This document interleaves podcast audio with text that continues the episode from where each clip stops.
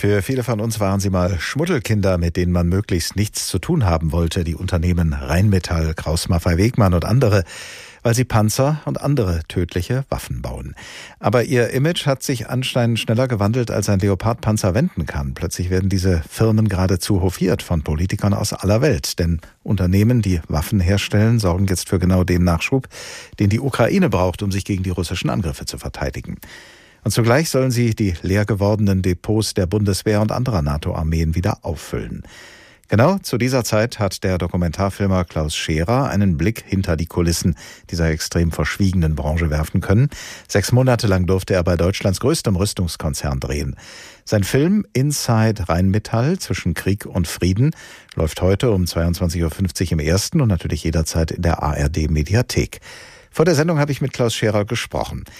Rheinmetall, ein milliardenschweres DAX-Unternehmen, hat hat seine Tore für Sie geöffnet. Haben Sie herausfinden können, wie dieser Konzern tickt? Äh, ja, also ich habe ähm, mich im, im, im Frühjahr dort gemeldet, im Februar, also ziemlich jede Tagesschau voll mit Leopardpanzern war und ähm, die diskutiert wurde, was wir der Ukraine liefern. Ich habe mich dahin gewandt, ich würde gerne die Hinterbühne sehen, auch der Zeitenwende. Und äh, es gab zwei, drei Vorgespräche, um klarzumachen, was ich möchte. Ja, ich möchte jederzeit alle Fragen stellen können und ich muss andererseits natürlich Sicherheits- und Geheimhaltungsauflagen einhalten. Aber wir haben mit vielen Mitarbeitern gesprochen, die zum einen sagen, ja, sie freuen sich über die neue Wertschätzung. Da sind tatsächlich welche, die haben früher vielleicht in ihrem Kegelclub nicht unbedingt erzählt, wo sie arbeiten. Jetzt sagen sie, werden wir gefragt, was es Neues bei Rheinmetall gibt. Ähm, beim Vorstand waren wir auch nah dran. Wir haben eine kritische, wir haben eine Aktionärsversammlung äh, über die Schultern von kritischen Aktionären gedreht. Da hat Rheinmetall Hausrecht, das haben sie zugelassen. Da werden die auch bombardiert mit äh, kritischen Fragen. Und ich habe selber auch welche gestellt. Fazit, ähm, Sie haben, auch der Vorstand, Herr Pappberger, hat äh, einiges ertragen, manches hat ihm nicht gefallen.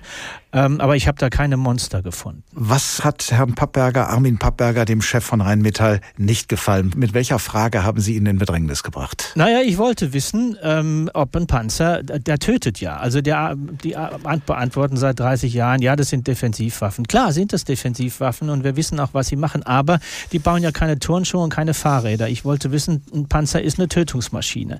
Äh, auch zwei, dreimal, bis er am Ende sagte, ja, ist, er tötet, aber er verteidigt. Das hat er nicht gerne gesagt. Wir haben gedreht, wie er auf seinem Schießplatz in der Lüneburger Heide einen A-Kunden, wie er das nennt, empfängt, nämlich den ungarischen Verteidigungsminister. Der fährt da Panzer, äh, der schießt auch mal. Und wir wissen jetzt, äh, Ungarn wird das erste Land sein, was den neuen Kampfpanzer äh, von Rheinmetall bauen und kaufen wird. Ähm, und ich habe ihn auch gefragt, wir machen uns große Sorgen um Ungarn in der EU, wenn Sie Deutsche fragen, wo geht es hin mit der ungarischen Regierung, die Putin-Nähe. Und ich habe ihn, er sagte dann natürlich, wir sind EU-Mitglied, wir sind NATO-Mitglied. Ich sage aber, wenn Putin bei Ihnen zu Gast ist, geht er als freier Mann. Das ist im Rest Europas nicht so. Dann hat er das abgebrochen. Die Antwort hat er nicht gerne gegeben. Sie wir haben entschieden, dass wir sie behalten und dass sie im Film natürlich läuft, weil sie unsere Unabhängigkeit belegt. Warum meinen Sie, war ihm diese Frage unangenehm, weil er öffentlich nicht gerne nach sowas gefragt wird oder weil er vielleicht tatsächlich ein Dilemma spürt? Ich denke, das war ihm nicht recht, weil ja klar ist, sie verhalten sich anders als die EU, gerade Putin gegenüber. Äh, es wusste ja nicht, wie viele Nachfragen dann noch kommen. Und dann sagte er, was nicht stimmte. Äh, es war nicht vereinbart, über Putin zu reden. Welche persönlichen Eindrücke jetzt jenseits dessen, was Sie recherchiert haben, bleiben denn nach dieser intensiven Langzeitbeobachtung des Waffenherstellers Rheinmetall bei Ihnen zurück? Was hat Sie besonders bewegt? Was mich überrascht hat, waren, wir hatten zwei Verantwortliche von zwei Bereichen. Einer Munition, einer Panzer.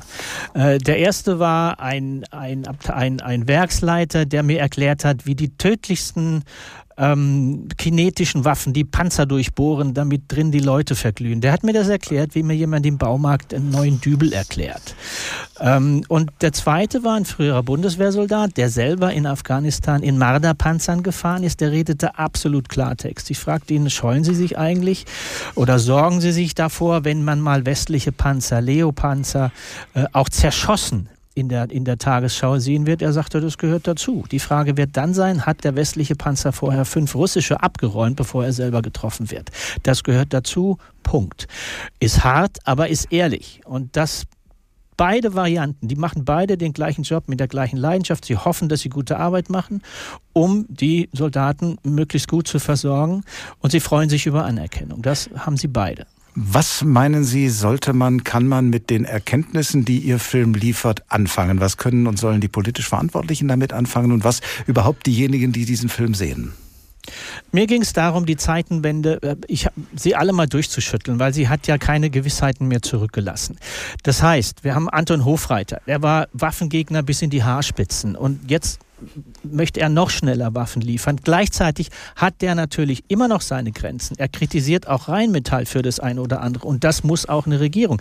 Rheinmetall wird sich, liefert ja auch Waffen an den Golf, wo, wo man, da gibt es auch Verfahren. Es gibt auch eine Strafanzeige, haben wir auch im Film, äh, wo sie sagen, ja, dann müssen Sie die Bundesregierung fragen. Das ist ja alles freigegeben, wo der Anwalt sagt, nein, die haben auch eine moralische Verantwortung als Unternehmen. Das bleibt jenseits der Ukraine. Selbst wenn wir da sagen, äh, wir liefern da in Kriegsgebiete, weil da hat eine Diktatur eine Demokratie angegriffen. Das sehe ich am Golf nicht.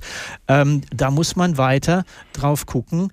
Ähm, die Grenzen bleiben. Das ist eine Erkenntnis. Sie haben sich verschoben, aber sie sind nicht weg sagt der Journalist Klaus Scherer. Er war sechs Monate lang ein genauer Beobachter des Waffenkonzerns Rheinmetall und er ist Autor des Films Inside Rheinmetall zwischen Krieg und Frieden.